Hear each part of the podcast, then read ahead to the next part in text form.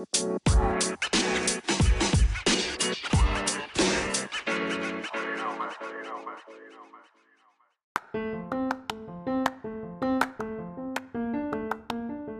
tal? ¿Cómo están? Bienvenidos a otro programa de Proyecto X, el único podcast que se sigue grabando desde casa. Bueno, no, no creo que siga eh, siendo el único podcast, yo creo que todavía hay muchos podcasts. Yo soy Rafa García, les doy la bienvenida y me acompaña Carlos Bonilla. Charlie, ¿cómo estás? Bien, bien, bien, gracias aquí en otro, en otro podcast que es exactamente desde casa. Robert, ¿cómo andas? Muy bien, muy feliz. Hoy cumplo 35 años, así que estoy aquí en mi casa de manteles largos y sin duda no creo que seamos el único podcast que estamos grabando desde casa, pero seguro que somos el único que lo hace con mucha diversión y, alegría. Muchas felicidades, mi Robert. Y este, y pues terminando de grabar, yo creo que paso por el pastel, ¿no? Sí, digo, digo paso a darte tu abrazo. Sí, pasamos. Sí, al abrazo a distancia, no te preocupes, eh, ya les haré llegar su pastel.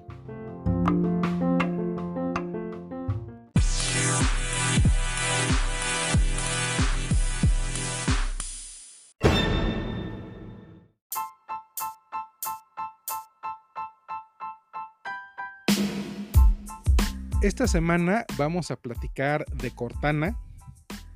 Tuvimos una entrevista muy interesante con Rafa Tello de Blizzard. Pero antes vamos a hablar del CES, el evento de tecnología al consumidor más importante del mundo que se lleva a cabo en Las Vegas que es, eh, empieza el evento la primera semana de enero y que este, bueno, no este año, no, este año ya fue, en enero del 2021 va a ser un evento totalmente virtual o en línea. Exactamente, era lo que te iba a preguntar, Rafa, si ya te estabas preparando para el viaje a Las Vegas como cada año, pero pues creo que no, ¿verdad? No, este, y ya por ahí algunos diciendo, ay, ahora sí me va a tocar conocer el CES. Pues, híjole, sí, sí te va a tocar conocerlo, pero sin, sin, la emoción de estar allá, sin la emoción de ver las presentaciones y sobre todo de poder ver los productos de primera mano, ¿no? Pero digo, no, perdón, perdón, pero nada más este, como que está medio complicado a diferencia de, por ejemplo, E3, o sea, o lo que hemos tenido ahorita, de que está muy enfocado a algunas cosas y, si son, digamos, entre comillas, pocos productos comparado a lo que hay en CES. No sé cómo van a resolver esa parte de la cantidad de productos para poderlos mostrar en línea, ¿no? Sí, justamente hace poco platicábamos de, de, que cómo se están volviendo online los eventos y yo mencionaba como el reto que veía en, que justo muchos de estos eventos, la, parte más importante es vivir la experiencia física de, los objetos. Y me mencionaban que, bueno, pues mm, lo que están haciendo muchas compañías es te mandan, digamos, el lanzamiento del nuevo Motorola, ¿no? O el nuevo LG o lo que sea.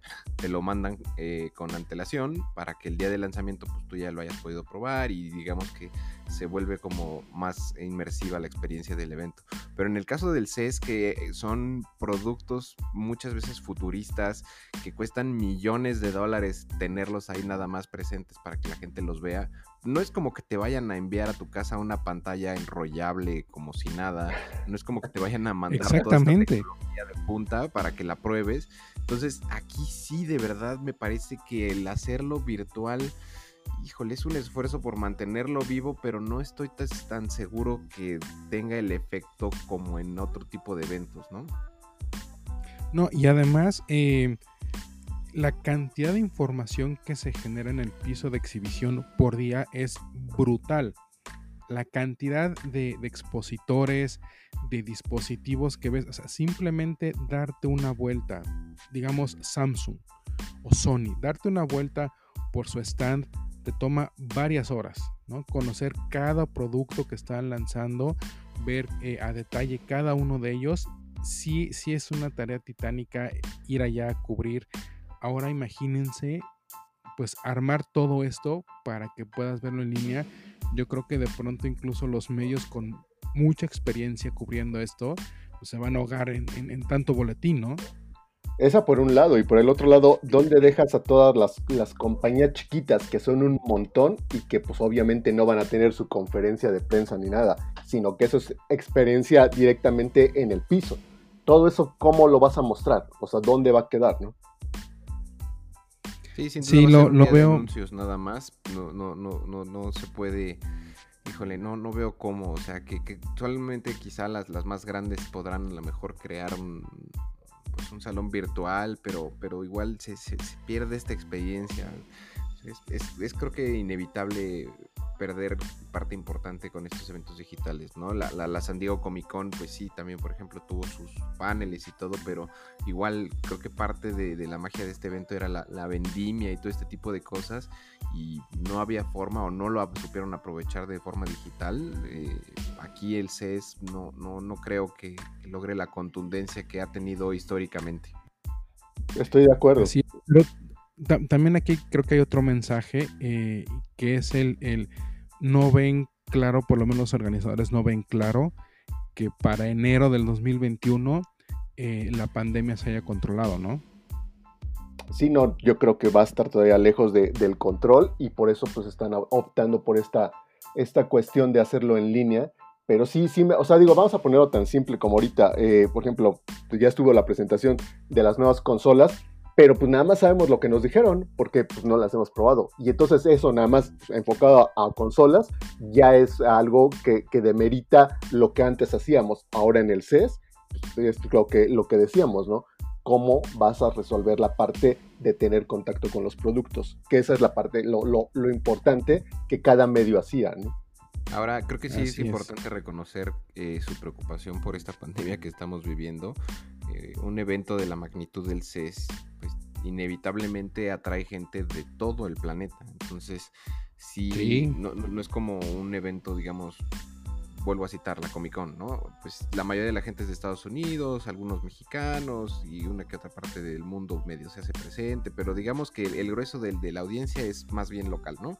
En, el caso del CES, pues es un evento de talla internacional y pues sería como hacerle reset a esta pandemia y otra vez importar a alguien de, de, otra parte del mundo que traiga el, virus otra vez y, sería como un caos que me parece eh, en cierta forma digno de reconocer al CES que, que, prevean esto y digan, pues no, no lo hago, lo trato de rescatar de manera digital, pero evito a toda costa que otra vez esta cantidad de gente de todo el mundo se me venga a juntar. Sí, no saben, eh, no nos va a hacer hincapié en los estereotipos raciales, pero tratar de moverse en, el CES atrás de los asiáticos, híjole, mano.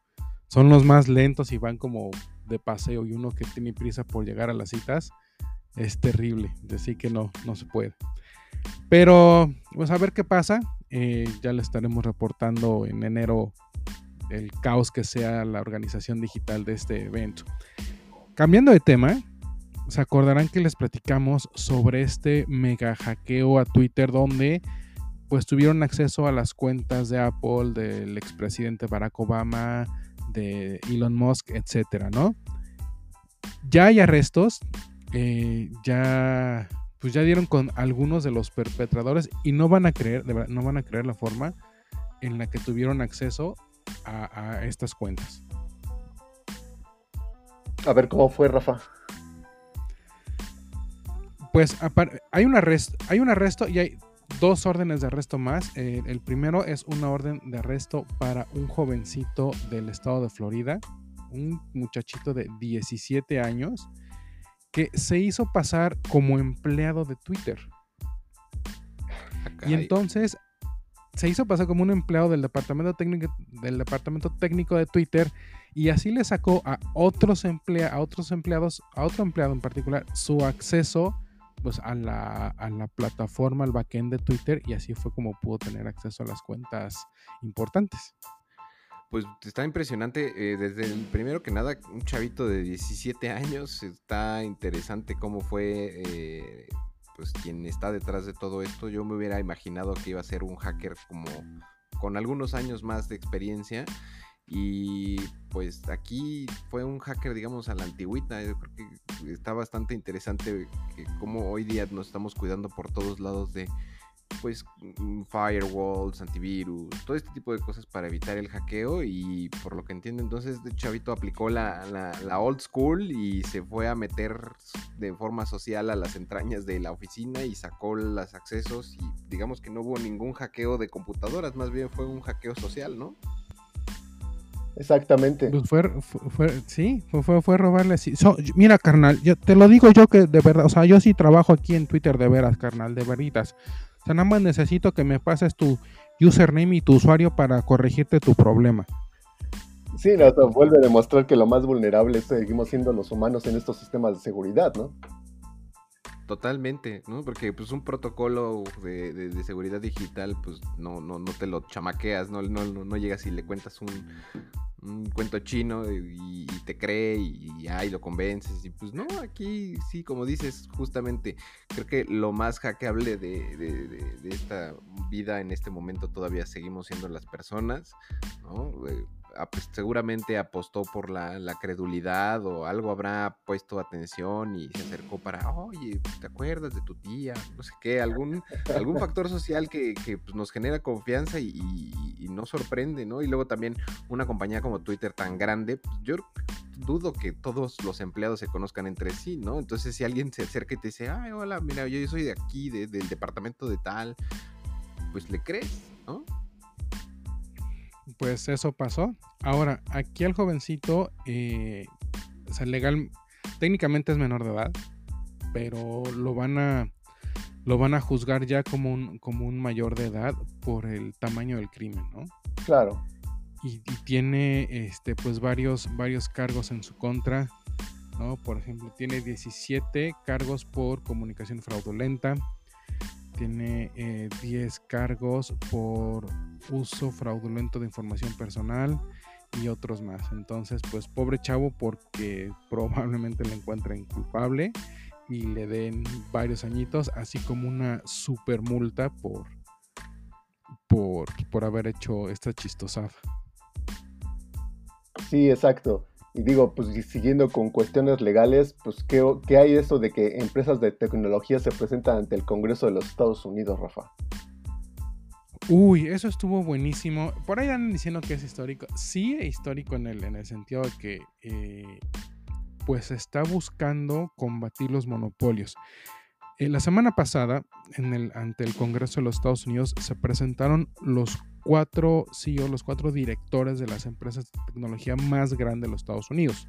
Estamos hablando de las empresas Apple, Google, Facebook y Amazon con sus respectivos CEO. Sundar Pichar, perdón, Sundar Pichar de Google, Jeff Bezos de Amazon, eh, Mark Zuckerberg de Facebook y Tim Cook de Apple. ¿Por qué se presentaron? ¿Por qué prácticas eh, antimonopólicas? por años, eh, ex empleados, eh, rivales más pequeños, este, e incluso mismos empleados que trabajan ahí, pues han, han sido muy abiertos en, decir que las empresas incurren en ciertas prácticas que tienen ciertas, digamos, formas de trabajar muy poco leales. Es hasta ahora, no sé, creo que es un poco el, resentimiento del señor presidente Trump que decide eh, darle seguimiento a este tema. Y sí, la realidad es que sí existen algunas prácticas monopólicas. En fin, van ellos, se sientan ante el Congreso y el Congreso les el Congreso, el Congreso, el Congreso, Brody, el Congreso, mira, garra, les empieza a hacer preguntas referente a este tema algunas preguntas, pues sí, muy directas, ¿no? De, por ejemplo, eh, ¿cómo es que eliminan a la competencia? En el caso de, Facebook, incluso se llegaron a filtrar unos documentos donde el propio Mark Zuckerberg eh, reconoce que Instagram llegar a, podría llegar a convertirse en una amenaza para Facebook y que hacen, lo compran. Eh, y así otros ejemplos, hasta preguntas francamente muy idiotas de, es que ¿por qué no puedo abrir mi Twitter? Y, a ver, señor, para empezar yo soy Facebook y si no sabe, hacer su, si no sabe abrir su Twitter, pues aprenda a usarlo. Pues mira, creo Pero, eh, sí, sí, dime. No, no, no, por favor, Rafa. Eh, al, al final, las preguntas iban desde lo muy ridículo, perdón otra vez, hasta, bueno, qué, es lo que están haciendo, por qué eh, Google eh, se convierte de pronto como mi única opción de, búsqueda, por qué Amazon tiene acaparado el mercado de la forma en que lo tiene, y en fin, mucho por el estilo, cosas que están ocurriendo sobre todo allá en Estados Unidos. Yo creo que eh, pues sí tienen cierta razón en, nada más como hacer un tipo de, oye, te estoy viendo, ¿no? Eh, nada más no te me vayas a, volver loco y descabellado, pero creo que también parte de, del capitalismo y de esto, pues, mundo empresarial, es natural que, que, los grandes empiecen a acaparar gran parte del mercado, pero, pero también, pues, la, digamos que la solución ahí está fuera. No sé, en el caso de Google, ¿no? Que dicen, oye, es que pues, eres la única opción de, búsqueda. Pues no. O si, si ves, Microsoft tiene su motor de búsqueda que se llama Bing yo en algunas ocasiones lo he utilizado pues entre adrede y por accidente y de verdad es que no, no te queda ni la menor gana de, volver a utilizarlo. Entonces, pues no, no, no, no es que Google lo esté haciendo de manera monopólica, simplemente pues si los otros no te están dando lo que tú necesitas, pues buscas que, que, si te lo da, ¿no? Digo, por alguna razón es que Google cada vez lo está haciendo mejor, porque seguramente le invierten de otro tipo de investigación o tecnología a sus motores de búsqueda, ¿no? Amazon, pues seguramente habrá otras tiendas en líneas y plataformas en las que puedas comprar, pero Amazon ha decidido especializarse y tener un catálogo amplio de la A a la Z, como lo manifiestan en, su logotipo, y con, sistemas de entrega confiables, incluso a veces más allá que cualquier sistema de entrega tradicional como DHL, FedEx, etcétera, ¿no? Entonces, pues se están volviendo. Pero la realidad es que también existen algunas otras prácticas medio, medio oscuras. Sí, sí, sí, eh, seguramente. se reveló, por ejemplo, estos días se reveló que Apple que te cobra a ti desarrollador, a ti pequeña empresa, un 30% de las ganancias que tengas a través de su App Store, o sea, tú tienes una tienda, tú tienes un lo que sea, ellos te cobran un 30% de tus ganancias por tener tu aplicación en la App Store, en, un iPhone, en un iPad. Eh, por Amazon, una de las empresas con más dinero del mundo, decidieron bajarlo hasta 15%. Y los propios desarrolladores hoy están furiosos porque ¿cómo es posible que por Amazon, que sí tiene el dinero para pagar, te bajen los calzoncitos? Sí, claro. y de alguna manera tampoco es lo que tú decías, no es algo nuevo, simplemente nos tocó ahorita vivirlo, pero a finales de los 90, principios de, este milenio, fue cuando también a, a, Microsoft le sucedió lo mismo y llevaron a juicio a Bill Gates por prácticas monopólicas en aquel entonces con el Internet Explorer, ¿no? Entonces tampoco es algo que estemos viviendo que, ah, es la primera vez que pasa. No, ya lo hemos vivido, solamente que en este caso la dimensión a lo mejor adquiere otra proporción porque no es una sola compañía, son varias las que están poniéndose en juicio. Sí, como digo, igual que en ese caso de, Microsoft. al final del día, pues no terminó siendo ningún monopolio. Hoy día, pues incluso Internet Explorer creo que es de los menos utilizados de motores de búsqueda. Pero pues yo creo que es nada más justo un, llamado de atención de, oigan, nada más no se vayan a empezar a, pasar de lanza con este con esta cantidad de gente con la que están llegando. Ahora sí que es como un, eh, con un gran poder conlleva una gran responsabilidad, ¿no? Yo, yo sí creo que mucho de lo que estén acaparando de mercado es porque cómo están haciendo las cosas, pero ese poder y esa, ese favoritismo que tiene por los consumidores también tiene una responsabilidad de que no abusen del uso de información. En el caso particular de Facebook, ¿no? que se ha vuelto también súper controversial por, por, el tipo de información que maneja y que podría ser de un uso bastante delicado. ¿no? Entonces sí, yo creo que tienen que tener mucho cuidado en, cómo están creciendo y, ser más responsables. Sí. Pues ahora lo que va a pasar es que eh, el Congreso de los Estados Unidos eh, pues va a tomar en cuenta todos estos testimonios de los, de los cuatro CEOs, va a tomar en cuenta las investigaciones que se han hecho, va a tomar en cuenta todos los reclamos, correos, memos que se han hecho de empleados, ex empleados, todo lo que llevó a que justamente se hiciera esta audiencia antimonopolios. Se va a llevar a cabo una nueva investigación eh, con toda esta información y los resultados los va a presentar el Congreso. Con estos resultados serán eh, los mismos congresistas los que decidan si las leyes actuales antimonopolio sirven y solo hay que darles una actualizada o si de plano no sirven y se tengan que crear nuevas leyes antimonopolio. Sí, totalmente de acuerdo. Es, es, lo, que, lo que veremos que va a suceder. Pero hablando exactamente de empresas que tienen que monopolio, en este caso que está Amazon ahí metido en este, en este embrollo, eh, resulta que pues, en México pues, Amazon no es el, líder en cuanto a ventas de comercio electrónico ahorita en la pandemia, porque está saliendo que Mercado Libre está arriba de Amazon. Sí. Así es es, justamente un ejemplo de, cómo combatir estos, digamos, anti prácticas monopólicas. Amazon es un gigante, pero Mercado Libre creo que tiene muchísimo más tiempo operando y conoce mejor nuestro mercado. Si yo creo que vieron cómo, eh, pues una de las cosas que estaba teniendo Amazon era eh, procurar más o ser más, eh, cobijar más todo el proceso de, de delivery y hoy día Mercado Libre es una experiencia totalmente diferente de, la que era hace algunos años. Yo en lo personal soy usuario pues de mucho tiempo de, Mercado Libre y antes simplemente era comprar entre personas y, y, Mercado Libre medio ahí estaba presente y a veces no y era algo ahí como complicado. Hoy día pues ya la experiencia de compra de Mercado Libre empieza a ser similar a la de Amazon. Te llegan cajas de, con la marca de ellos, a pesar de que tú le estés comprando a alguien más. Eh, están teniendo ya un centro de distribución enorme en el que pues, aquellos que venden constantemente un producto en particular, pues ya lo están almacenando ahí para tener una entrega más rápida. Es, justo un ejemplo de cómo pues hagamos las cosas bien para combatir estos gigantes que están llegando a, a nuestro país, ¿no?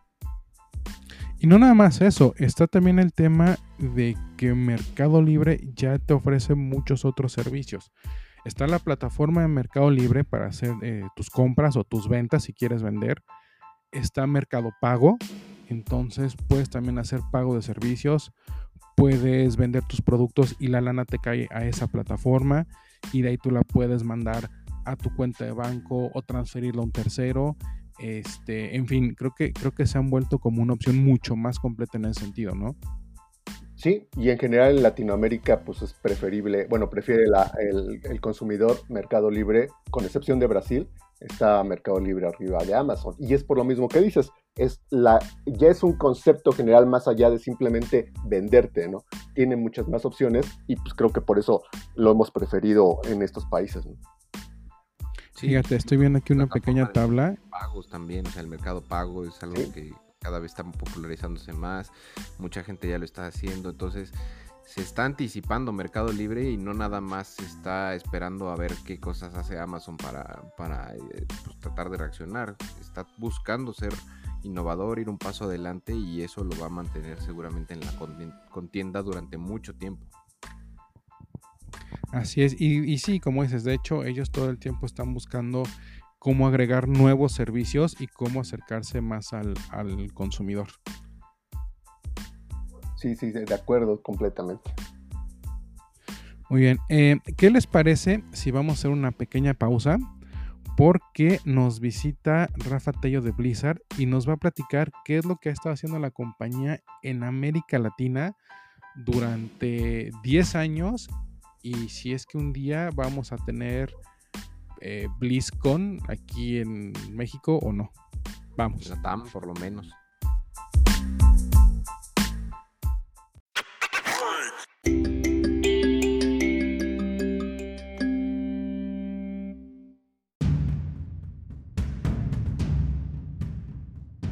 Y ya estamos de regreso porque tenemos a un invitadazo. Es eh, Rafa Tello, que es el director de operaciones regional de Blizzard, ¿sí? La empresa de videojuegos de la que seguramente ustedes han escuchado mucho y seguramente tienen uno que otro videojuego en su casa. Tocayo, ¿cómo estás? Bienvenido. Muy bien, Tocayo, muchas gracias por la invitación. Muy, muy contento de estar con ustedes. Eh, platícanos ¿qué ha ocurrido en, estos 10 años? bueno, para empezar, ustedes están de manteles largos, ¿no? Son 10 años de estar aquí en México, de que Blizzard tiene una representación en América Latina. Así es, eh, estamos esta semana celebrando aquí en la oficina, bueno, virtual, que celebramos 10 años desde que se generó el primer equipo de Latinoamérica para Blizzard y estamos muy, muy emocionados. Perfecto, hola, soy Carlos Bonilla. Eh, aquí, Rafa, una pregunta. ¿Qué significa para, para un videojugador eh, el hecho de que haya una representación local, regional en Latinoamérica, en este caso, en, de Blizzard, o sea, esos 10 años, ¿qué, es la, ¿cuál es la diferencia que hay entre que tengas representación regional o no la tengas? Uf, eh, es mucha. Realmente se piensa en tener una oficina local cuando sabemos que obviamente el mercado tiene el potencial de crecimiento como es la región, ¿no? Latinoamérica es maravilloso, es uno de los mercados más grandes del mundo ahora en videojuegos, eh, se decide abrir las oficinas y te puedo decir muchos ejemplos, desde tener más contacto con ustedes, que gracias a ustedes también hemos logrado estos 10 eh, años realmente, sin su apoyo no, no podría hacerlo, eh, por el apoyo de todos los jugadores, también por la parte de métodos de pago, monedas locales, cuando uno tiene una oficina regional ya se preocupa obviamente para que el jugador tenga más accesibilidad a los juegos, que los consuma en el lenguaje, que pueda pagar con los métodos locales, que tengamos servidores, tengamos eh, customer support, todo en general lo que conlleva a tener una experiencia óptima para que uno esté contento y no se preocupe nada más que para jugar, ¿no? Sí, claro. Y en este caso, por ejemplo, de en estos 10 años, ¿cuál ha sido o cuál consideras que han sido los dos o tres mayores éxitos que ha tenido Blizzard en, en Latinoamérica? Uf, tenemos muchísimos. Eh, desde el primero te puedo decir lanzar StarCraft Wings of Liberty, eh, que realmente fue cuando se generó la oficina. Eh, estuvo muy, muy bien. la gente con la que, la que coordinamos ese evento fue increíble. Tener un evento, una final global de WCS en México también fue un gran logro para nosotros el lanzamiento de World of Warcraft en Brasil por primera vez en la historia en portugués, con servidores locales, eh, todo el soporte también fue un, logro. La empresa nunca había lanzado un IP diferente como Overwatch, estuvimos o fuimos parte de eso, tuvimos un evento muy grande en México también, eh, fue un orgullo eh, muy grande el evento que hicimos de Battle. Hay muchísimas cosas, desde lanzar eh, te digo, las páginas también de redes sociales, Facebook de World of Warcraft para eh, la comunidad en portugués y en español latinoamericano, también todo, todo ha sido increíble. Ha sido un proceso muy, muy gratificante para los que hemos estado. Okay. Rafa, ¿qué tal? Habla Roberto Ramírez. Eh, fíjate que yo también recuerdo mucho justo este evento de, StarCraft de Wings of Liberty, si no mal recuerdo fue ahí por ahí en la, en la del Valle. Y bueno, 10 años sin duda han, pasado una cantidad de cosas, la tecnología que, tenemos disponible ahora es mucho más, hay más franquicias de, parte de Blizzard. ¿Cómo, ¿Cómo, dirías que ha crecido la, comunidad en, Latinoamérica? Porque sin duda creo que la de Estados Unidos es la más grande, por obvias razones de, la sede de Blizzard, pero yo me parece que ha crecido de manera pues incluso vertiginosa la, comunidad de Latinoamérica. ¿Es, ¿Es, así? Sí, estoy de acuerdo contigo. Es, ha sido un crecimiento exponencial, como bien lo dices. Empezamos con StarCraft y cuando empezamos esos eventos que teníamos ahí 800 personas en uno y acabamos con eventos como el de Battle for Azeroth solamente en México con 5000 personas, eh, ahí te das cuenta ¿no? del apoyo que tenemos con la comunidad Obviamente sabemos que podemos hacer eventos mucho más grandes. A mí me encantaría hacer un evento gigantesco, eh, pero eh, teniendo más IPs, teniendo más juegos, eh, apoyando más en redes sociales, sí ha crecido muchísimo y nos encanta, ¿no? Porque nos encanta recibir los feedback de la gente, nos encanta platicar con ellos, nuestra gente de comunidad está totalmente eh, metida en eso y, sí se ha notado mucho ese, esa pasión, ¿no? Y es lo que nos mantiene también eh, con esta energía en estas situaciones día a día, ¿no? Seguir eh, dando estos juegos, seguir dando estas experiencias que a todo mundo les gusta, ¿no? Creo que en este momento para Blizzard uno de sus juegos, obviamente además de, de WoW, uno de sus juegos más icónicos es Overwatch. Creo que es un juego que, ha llegado a, todos los niveles, ¿no? Desde los videojugadores novatos, desde los eh, jovencitos, ¿no? Hasta los pro, ya los que tienen 35, 40 años que le siguen entrando. ¿Cuál, cuál ha sido eh, la lección que les ha dejado a, ustedes este, este juego, la enseñanza, y cómo les ha ido con la comunidad? Nos ha ido muy bien, te conozco la comunidad, nos ha ido muy bien. Es un juego que personalmente Rafael Bello ha visto eh, que ha sido un juego que se ha ido a mainstream, ¿no? Por la parte de Blizzard. Eh, yo consideraba Diablo como el juego más mainstream de nosotros personalmente, pero sabemos que es eh, mature, ¿no? Por, la, por el tipo de, de juego que es. Overwatch, por estar tanto en PC como en consolas, abre, sin quitar obviamente Hearthstone, que va a celulares, que también es un juego muy, muy popular. Eh, pero sí rompió la parte de esports y la parte competitiva. Ves más gente jugando, más gente con ese hambre de aprender a jugar mejor, eh, llegar a subir en, el ámbito competitivo, por lo divertido que es, ¿no? Y por lo, interesante que es la dinámica de jugar tanto en equipo, que desde lo juegas con tus amigos te diviertes y lo juegas a nivel competitivo te diviertes muchísimo. Ok, otra pregunta. Eh, Latinoamérica para Blizzard, ¿en qué posición se encuentra en comparación, digo, de tanto de impacto económico como de número de jugadores y demás que va de la mano, en comparación con otros países? Digo, Estados Unidos debe ser el número uno, pero Latinoamérica, ¿en qué posición se encuentra?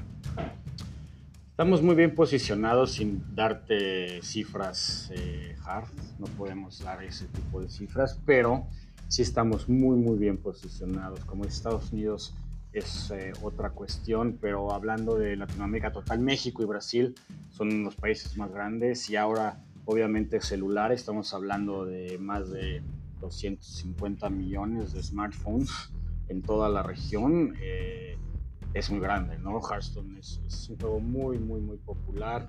World of Warcraft sigue creciendo, como sabes tenemos una expansión este año también y la recepción ha sido estupenda. Entonces, te puedo decir que sí es, un, es una parte muy importante para la compañía eh, esta región, muy importante y para el futuro. Y para, para, ir cerrando, a futuro, ¿qué es lo que nos puede esperar en Latinoamérica de Blizzard? Uh, seguir creciendo, vamos a seguir con muchas sorpresas. Eh, como ustedes lo saben, anunciamos Diablo Immortal hace un par de BlizzCons atrás. Eh, eso viene en un futuro, es una franquicia que los latinoamericanos nos encanta, entonces pueden esperar de eso.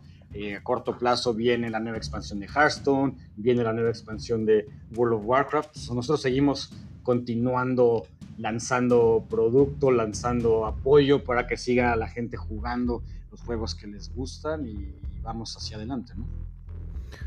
Sí, justo con esto que mencionas de, eh, las nuevas expansiones, me, llama mucho la atención cómo han ah, adaptado sus estrategias a, pues, esta nueva normalidad en la que no se pueden hacer eventos. Eh, bastante interesante la selección de Scolomans Academy como, no sé si haya sido así, pero que, que, se alinee con lo que sería, por lo menos aquí en México y creo que la mayoría de Latinoamérica, el regreso a clases, creo que hace bastante sentido. Y bueno, eh, sabemos que este fin de semana, conforme la, fecha que estamos transmitiendo este programa, va a haber una hamburguesa eh, edición especial, así que no, no podemos ya esperar a probarla. Sí, ahí el equipo se ha mantenido trabajando duro para seguir trayendo este tipo de sorpresas para la gente y obviamente en esta situación eh, hemos tratado de hacer lo mejor posible para mantener el, contacto ¿no? y el contenido y el, touch con la comunidad en general. ¿no? Oye, Rafa, y una, una pregunta que yo sé que te la hacen todos los días, todo el tiempo, que ya, ya, ya estás cansado de la pregunta, pero BlizzCon, América Latina, ¿cuándo? Nunca me voy a cansar de, esa pregunta. Eh, y si me la preguntan diario, está platicando. Desde el 2010, te digo, el primer evento que tuve en, una tienda, eh, un jugador me dijo, ¿cuándo viene BlizzCon Latinoamérica? Desde el 2010, imagínate. Ahí me encantaría tener un BlizzCon. Eh, sabemos que en Latinoamérica cada vez hay mejores eventos y más grandes. Como sabemos, en Brasil eh, Comic Con que hay ahora es el más grande del mundo, ¿no? Entonces el hambre por ese tipo de eventos está creciendo brutalmente. Eh, nuestro trabajo es seguir demostrando a la compañía ese crecimiento y esperemos que en un futuro podamos hacer no un BlizzCon, un evento similar o como dices, un BlizzCon, pero bueno, eso por el momento se queda todavía en Estados Unidos y seguiré yo peleando para que se haga algo similar en nuestra región. Lo esperamos con ansia. Sí, no, hay una, hay una enorme comunidad que yo sé que está ávida de poder acudir a un evento de ese tipo de manera, de manera local. Creo Totalmente. que si, estás de acuerdo, Rafa eh, García, eh, a mí me parece que el perfil justo como que de, los jugadores de Blizzard es como muy muy, digamos, de nicho, ¿no? conozco muchos jugadores que son fan de una u otra franquicia, pero el, fan de Blizzard tiene una cierta característica que, se apasiona y consume pues prácticamente todo lo, que, lo, que publica Blizzard. Sí, totalmente de acuerdo. Y, como dice el, tocayo, eh, pues la, la, la, fanbase sigue creciendo y también creo que son, son fans muy nobles, ¿no? Sí, son fans muy nobles y a mí lo que, lo que me encanta, por ejemplo, cuando veo BlizzCon, que ves familias enteras, desde los papás hasta niños pequeños y comparten momentos increíbles adentro de World of Warcraft o jugando Overwatch juntos, eh, es muy, muy padre. Entonces podemos ver comunidades de todas las edades y que sí nos gustaría replicar eso aquí, ¿no? Eh, porque son, somos iguales. Ese, ese fan, que yo me considero un fan hardcore de Blizzard, me encantan los juegos, yo soy fan de Diablo, total, eh, seguir viendo esa pasión y me muero todavía de ganas de ir a México y compartir, hacer eventos y estar con ustedes ahí. Ah, muchas gracias. Lo apreciamos mucho. Gracias, gracias. Pues yo creo que con esto ya nos despedimos. Eh, ¿Algo más que quisieras agregar, Rafa? Eh, nuevamente agradecer por el tiempo y agradecer a todos los jugadores, eh, a los fans, a todo el mundo. Eh, manténganse a salvo, tengan mucho cuidado. Estamos viviendo algo sin precedentes, pero todos con energía y con ánimo. Todo va a estar bien. Muchas gracias y felicidades, 10 años. Muchas gracias. Feliz cumpleaños y que sean muchos más. Nos vemos en Azeroth o en las mesas de Hearthstone. En las estrellas. Exactamente. En el infierno. Muchísimas gracias por su tiempo y por 10 años más juntos. Por 10 años más juntos. Muchísimas gracias. Hasta pronto. Pues eh, aquí lo tienen a Rafa y nosotros vamos a una pequeña pausa para regresar con nuestras notas ñoñas. No le cambien.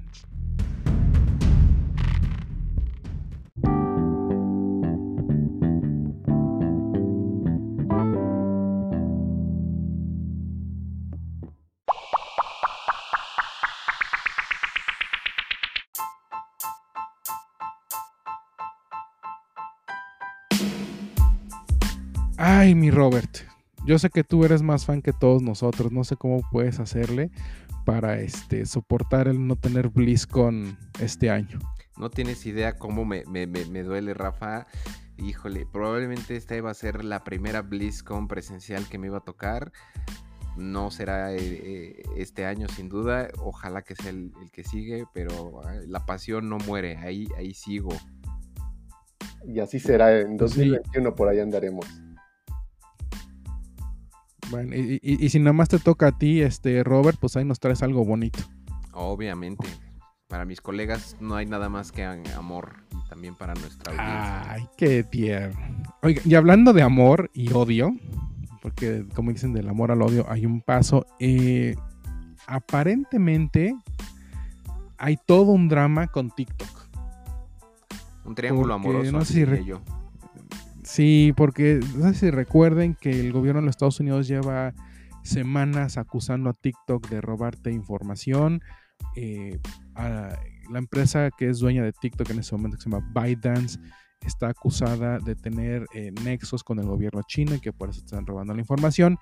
Y lleva, llevaba el señor Trump eh, días amenazando que iba a retirar TikTok de Estados Unidos. Pues, hasta todo lo que, salió estaba basado en China, ¿no? O sea, como que trae la guerra personal contra cualquier cosa que huela a China, no, no lo quiere en el país. Que está medio, medio loco el señor, pero. Eh, pues esta guerra ha llevado a Microsoft a levantar su manita y decir, bueno, yo compro la parte norteamericana de, de TikTok. No sé cómo lo vean ustedes. Eh, pues está interesante, digo, Microsoft pues creo que tiene que hacer algunas cosas para volver a ser relevante y pues obviamente está intentándolo a través de TikTok, pero pues nada más que su presidente le dice pues, que no, no lo va a dejar comprar, ¿no? Pues o sea, entonces pues no sé qué vaya a pasar. A mí, a mí me, da, me, da miedo porque, híjole, soy, debo reconocerlo, bastante fan de Microsoft.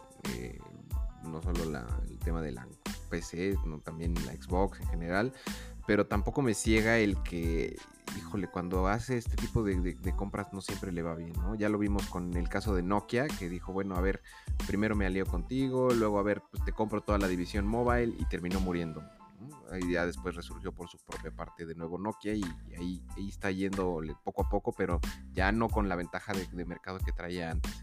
En este caso TikTok, pues híjole, no sé si, si lo esté haciendo bien, ¿no? Porque quiere mantenerse vigente y quiere salvar esta aplicación que sin duda a nivel mundial está teniendo gran impacto. Pero no sé si tenga el expertise necesario adentro de sus entrañas Microsoft para manejar y lidiar con, una compañía como TikTok.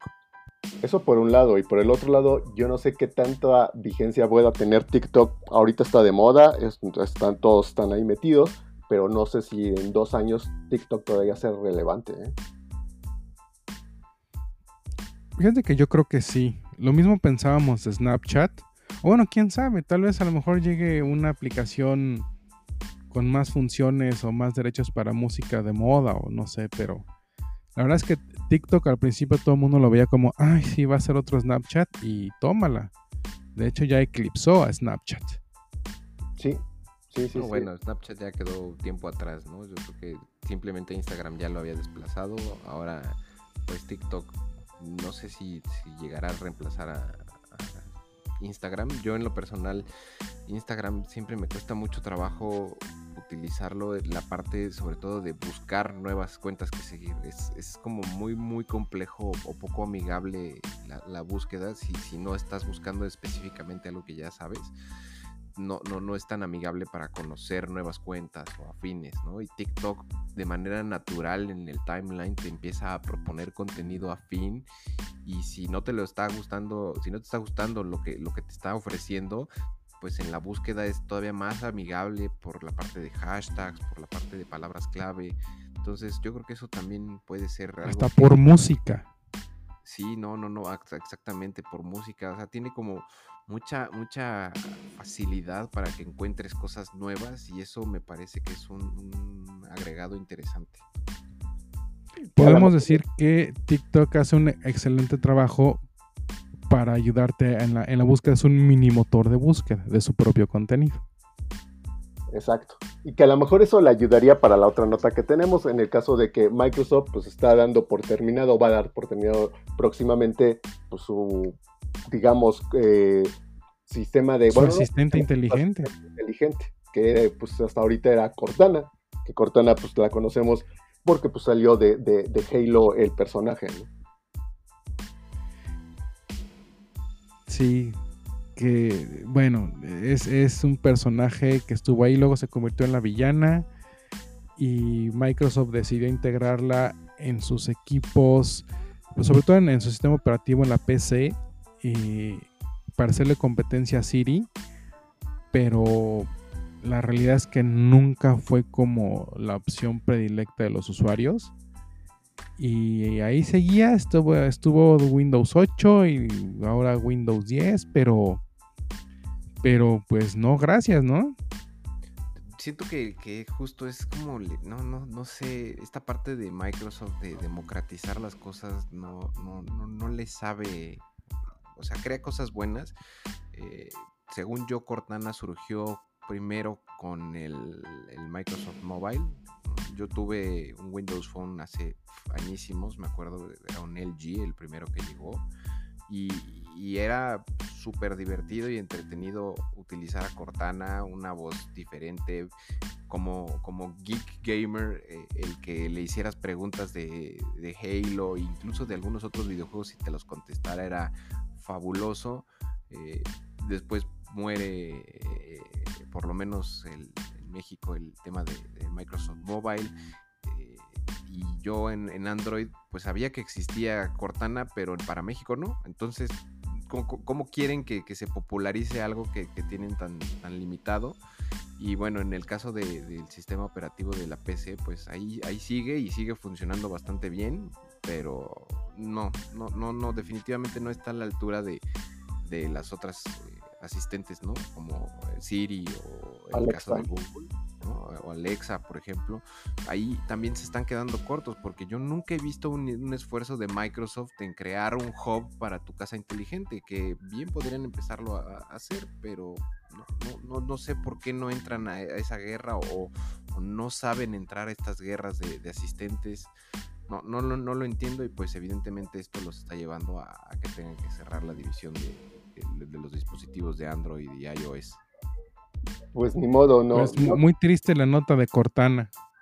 Sí, exacto. Porque yo estoy seguro que por ahí uno o dos sí la usaban. Y yo creo que nada más por, pues por el cariño que le tienen al personaje, ¿no? Sí, yo creo que más que nada por eso. Pero exactamente en el global no creo que muchos vayan a extrañar a Cortana es más, seguramente muchos... orden las cosas en, Microsoft, perdón. O sea, van ahorita en un camino de, integración y de que, pues, no sé, Game Pass, que, te incluye tanto Xbox como la PC, ¿no? La cuenta de Microsoft 365, que ya no es que compres tú tu Office, sino ya tienes una cuenta de Microsoft que te da Office, que te da la nube, que te da una cantidad de servicios. O sea, están haciendo por un lado este tipo de cosas y por otro lado empiezan a segmentar a Cortana están súper asíncronos en Microsoft. Pero bueno, en teoría se supone que van a lanzar algo, algo nuevo, ¿no? O sea, no, no es que ya vayan a dejar de tener asistentes virtuales, simplemente pues van a experimentar con otro que no se llame Cortana. Claro, para el técnicamente llegaría para el 2021. Sí. Pues así como Cortana se despide, nosotros también ya nos despedimos, porque si no nos vamos a quedar aquí este, remembrando los años donde podías ser, este, donde ella era tu acompañante ahí en los juegos de Halo. Charlie, muchas gracias por haber estado por acá. No, gracias a ustedes, gracias a todos los que nos escucharon y nos, y nos oímos en el próximo podcast. Joven Ramírez. Rafa, Charlie, como siempre es un verdadero placer. Por favor, no olviden suscribirse a, nuestro canal y justo estén pendientes de nuestra siguiente entrega una semana más. Eh, esta semana no nos acompañó el joven Gaitán porque prefirió irse de vacaciones que grabar con nosotros. De verdad, de verdad que hay gente inconsciente, se pasan. inconsciente tú, que te da envidia. Yo ya estaría también, si pudiera, en una alberquita con unas mimosas, desayunando. ¿Y tú cómo sabes que tiene mimosas? ¿Tú cómo sabes que no tiene mimosas? Mm, buen punto. Yo soy Rafa García, les damos las gracias por habernos acompañado y nos vemos la siguiente semana. Adiós. Bye. Chao.